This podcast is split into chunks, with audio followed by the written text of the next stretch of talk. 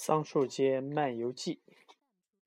我每天离家去学校，爸爸总是这样说道：“马克，你可要睁大眼睛，看看都能发现什么事情。”可我一提起自己都去了哪里，一回想起自己都看到了什么东西，他就瞪着我，声色俱厉：“你的眼睛真是尖得出奇，别再编造奇的奇怪的故事给我听。”别把小鱼儿说成巨鲸。那么，等我今天回到家，我能对他说点啥？长长的一路走去上学，再长长的一路走回家，我一路上看啊看啊，一样东西也不曾落下。不过，除了自己的双脚，我眼里只看到一匹马拉着车在桑树街上走着。这根本不值一提。这故事当然不稀奇，只不过是辆破车，让一匹马拉着。我的故事可不能这么讲，这只是个开头罢了。我要说是一匹斑马在拉着那辆车。要是我说自己在桑树街上看到斑马，这个故事就无与伦比了。不错，斑马是很了不得，不过。让如此奇妙的动物拉上这样普普通通的马车，我觉得实在羞于这么说。如果我说驾车的是一名武士，这会是一个更加精彩的故事。一辆黄蓝相间的战车可是不同凡响，它一路驶过桑树街，轰轰隆隆，跟打雷一个样。不行，这么讲不够绝妙。一匹斑马还是太小，还是说成驯鹿的好。它跑起来快如闪电，在古老的桑树街上，它显得神奇活现。再想想看，还是有点不大对头。拉着带轮子的玩意儿四处转，驯鹿可不大喜欢。要是换成一辆新奇的雪橇，它准会乐得眉开眼笑。嗯。驯鹿拉雪橇，要说起来，这个点子谁都能想到，不管是杰克和弗雷德，还是奈特和乔。要说啊，甚至连简尼也想得到。不过，稍稍做点改动也还来得及，换成大象拉雪橇，这才叫不可思议。我要挑一头力大无穷、个头超群的大象。它全身蓝色，眼睛里闪动着顽皮的光芒。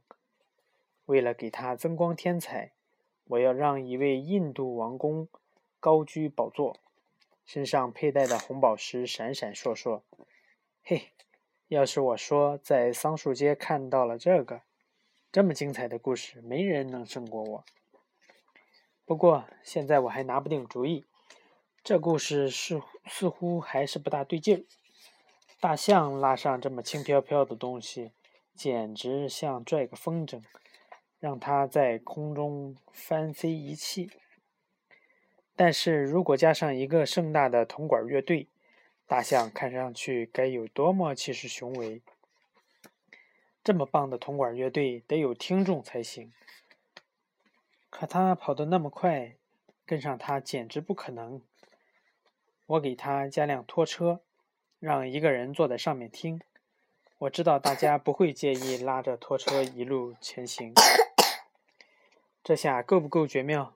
我这么构思行不行？我敢肯定，那两辆车少说也有一吨重，对于一只动物来说，分量实在不轻。我来给他添几个帮手，至少需要两名。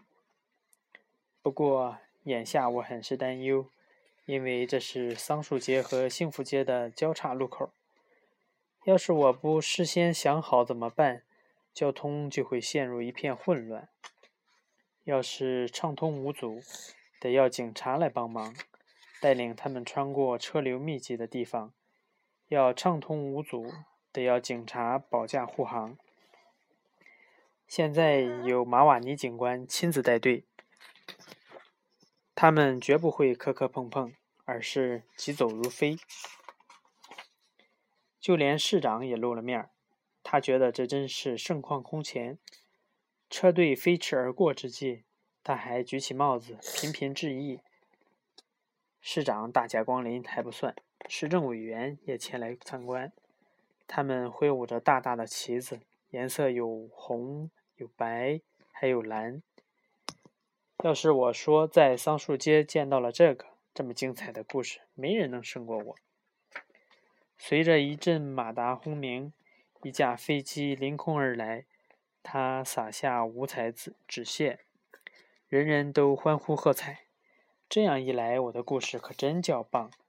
不过还能更精彩，要是我再加上一位中国来的老兄，他在用筷子吃饭呢；一位魔术师，一路走一路变戏法；一位老人，胡子足有十尺长，正在梳理一下。在家时间可不够了，我已经快要到家。我大摇大摆拐了个弯儿，一下子冲进大门里面，又健步如飞跑上楼梯，感觉自己真了不起。因为啊，这么精彩的故事，没人能胜过我。想想看，我在桑树间见到了什么？爸爸的声音很淡漠：“你把凳子拉过来，然后告诉我，放学路上你都看到了什么？”要讲的。事情那么多，我简直不知道从哪开始说。爸爸用锐利的目光盯着我，还揪着自己的下巴颏他坐在椅子上，冲着我眉头紧锁。难道什么都没看到？没跟什么人问声好？也没有什么让你兴奋，或者让你的心砰砰直跳？嗯，没有。我的脸红的像个甜萝卜。桑树街上只有一辆平平常常的马车。